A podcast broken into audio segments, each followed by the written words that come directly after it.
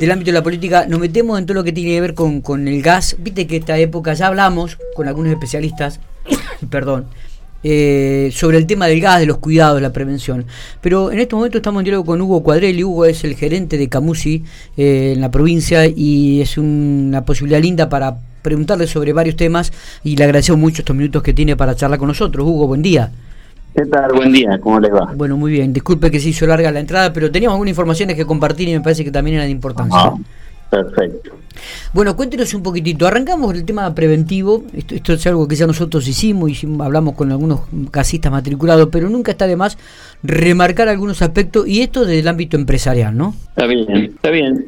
Eh, en estos momentos el, tema de prevención, nosotros siempre decimos que el tema de prevención eh, en el caso de, de nuestros servicios, nuestro del gas natural, eh, lo tenemos que tocar desde dos puntos de vista. Uno es lo que es la instalación del lado interno, que sería la instalación interna, y ahí podemos irnos para el lado del monóxido de carbono, y del lado externo es donde están todas las redes, y también eh, representa un cierto peligro cuando eh, la gente no pide las interferencias para saber dónde está el caño de gas y muchas veces puede ocasionar eh, algún accidente. Entonces, lo, por el lado externo, que sería la parte de la red, o ramales, o gasoductos, lo que se fuese, eh, es eh, pedir las interferencias en Camusi. Uno tiene la posibilidad de pedir la interferencia. Uno, la interferencia, ¿qué significa? Que nosotros le vamos a dar una plancheta eh, con las cotas donde está eh, eh, la red o, la parte de la, tantos metros de la línea municipal y tal profundidad. Entonces, ya saben que en este lugar está el, nuestro servicio y no correrían, si tienen cuidado, la posibilidad de romper el caño de gas. Que bueno, cuando uno rompe un caño de gas puede que no pase nada, pero también puede que, este, que ante una chispa se produzca una mezcla explosiva y haya una explosión. Entonces, eso por un lado, ¿no es cierto? Por el otro, en cuanto a, y siguiendo con el tema de prevención, que es lo que me, me me comentaste, eh, tenemos que estar hablando de lo que pasa dentro de una vivienda. Y dentro de, una vivienda eh, tenemos que estar hablando de la instalación interna que, eh, como tal, tiene distintos artefactos y esos artefactos lo que hacen para funcionar, lógicamente, que, que tiene una, una llama, esa llama se produce porque, por un combustible que sería gas natural, por oxígeno, eh, que si no, eh, no, no estaría, este, no se produciría. Cuando se produce, se arma una, eh, unos gases de la combustión. Y en esos gases de la combustión, si la combustión es completa, no, no hay problema, si una llama celeste pura, no hay problema. Pero si la combustión es incompleta, ya sea porque el oxígeno que está entrando está contaminado, o sea, todo el aire que está entrando está contaminado, lo que fuese, eh, puede producirse una mala combustión y ahí aparece este este asesino este eh, silencioso, silencioso como, como por ahí se le llama que es el monóxido de carbono. El monóxido de carbono yo siempre quiero recalcarlo eh, después de hablar sobre el gas natural pero eh, se produce por la mala combustión, que la mala combustión puede ser porque uno utilizó madera, pues está haciendo un asado, digamos, en un lugar cerrado, por ejemplo, carbón, querosén, gas, eh, licuado de petróleo, que sería las garrafas, los, este, los tubos, gas natural, cualquier combustible. cualquier combustible que se utilice en la combustión, cuando se prende el fuego con cualquiera de estos combustibles, el humo que sale, ahí se produce monóxido de carbono. O sea que tenemos, tenemos que tener en cuenta en todo. Ahora yo me voy a centrar en lo nuestro, en eh, cuando, cuando se trata de, este, de, la instalación interna. Porque ¿qué hace el monóxido de carbono en realidad? Para que la gente lo sepa. desplaza el oxígeno del ambiente y ocupa el lugar, el lugar del oxígeno, por lo tanto lo que nosotros empezamos a respirar es este es monóxido con oxígeno, pero monóxido de, de, de carbono y eh, ahí ya no me voy a meter en un tema médico, pero eh, empezamos a no oxigenar eh, nuestra la, parte respiratoria nuestra que este, sería una complicación. Eso por un lado.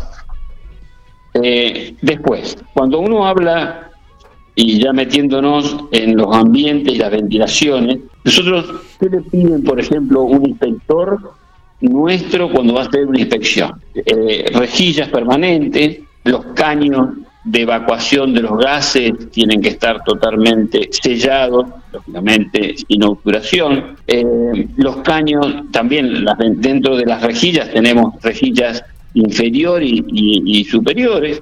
En las inferiores que ¿Para qué? La inferior es para que el, aire que ingrese sea un aire puro, eh, porque eh, lógicamente el aire frío es más pesado que el aire caliente, por lo tanto es el que va a estar el que va a pasar por abajo. La rejilla superior van a salir los humos de la combustión, caso de una cocina, por ejemplo. Pero este, esas son todas las cosas que se piden en un momento. Y lo que la gente no tiene que cerrar y que tiene que hacer verificar con un gasista matriculado año tras año. ¿eh? Está, está perfecto. Eh, eh, Hugo, el General Pico se ha ido expandiendo en forma considerable. Muchos barrios obviamente están ansiando tener el gas natural. ¿Cómo es el trámite y, lo primero que le pregunto es cuántos usuarios tiene General Pico en relación. ¿Tiene el número usted? Sí, el, número, te voy a decir el número aproximado, eh, pero el tema aproximado. Eh, esto es cambia día tras día, por tanto puedo decir del, del, último mes, pero eh, entre usuarios residenciales y comerciales, Pico tiene 27.800 usuarios. Esa es la cantidad de General Pico. Eh, el, Pico, ustedes lo conocen mucho más que yo. Yo nací en Pico, estudié en Pico, o sea que el Pico para mí es muy presente, pero eh, dejando de lado eh, los barrios del IPAP que fueron para hacia un lado, sí. y usted sabe que se está extendiendo creo que le llaman el barrio sur. Exactamente. Este, se está atendiendo mucho para ese lado y para, y para ese lado se fueron haciendo obras de extensiones de red. Ahora, eh, cuando hablamos de, eh, de, extensiones de red, estamos hablando de las extensiones de la red que pasa por la vereda, que sería este, la parte que cuando no tienen suministro, alguien no tiene suministro de gas enfrente de la casa. Y después está teniendo la red que no tenga la instalación interna de la casa hecha. Serían las dos variables que, uno puede llegar a tener. Las dos variables, si uno entra en nuestra página web, en Camusi, Camusi eh, Web, o, tiene ya por ahí una oficina virtual de Camusi, que es registrarse, es muy simple registrarse, con un mail y una contraseña ya se registra y puede entrar dentro de la oficina virtual y ahí tiene varias opciones, porque tiene, no sé, desde ver la factura, hablar con un agente de Camusi, eh, bueno, resolver cualquier tipo de trámite, sí. eh, adherirse a la factura de tal o cual manera, pero hay una que es cómo obtener mi suministro. Entonces, uno ingresa de cómo eh, obtener el suministro y ahí le va a dar dos opciones. Una es, ¿tengo red enfrente de mi casa o no tengo red enfrente de mi casa? O sea, ¿tengo el, gas natural enfrente de mi terreno o no lo tengo? Bien. Y esos son dos caminos y los dos caminos, siguiendo en la página, lo va a llevar a todo lo que necesita. Lo va a llevar, si no tengo red, lo va a llevar a cómo se hace eh, todo el paso y le va a ofrecer eh, cómo hacerlo para eh, formar un consorcio, lo que fuese, para, para armar este eh, una y, tener la red enfrente, o vamos a suponer que tenga la red, lo va a llevar para cuando tengo red, es ver a un matriculado, también está el estado del matriculado, lo, único que hay que hacer ahí es tener en claro este, que... ¿Cuánto, ¿Cuánto tiempo se demora en este trámite hasta que se pueda concretar? ¿Cuál es?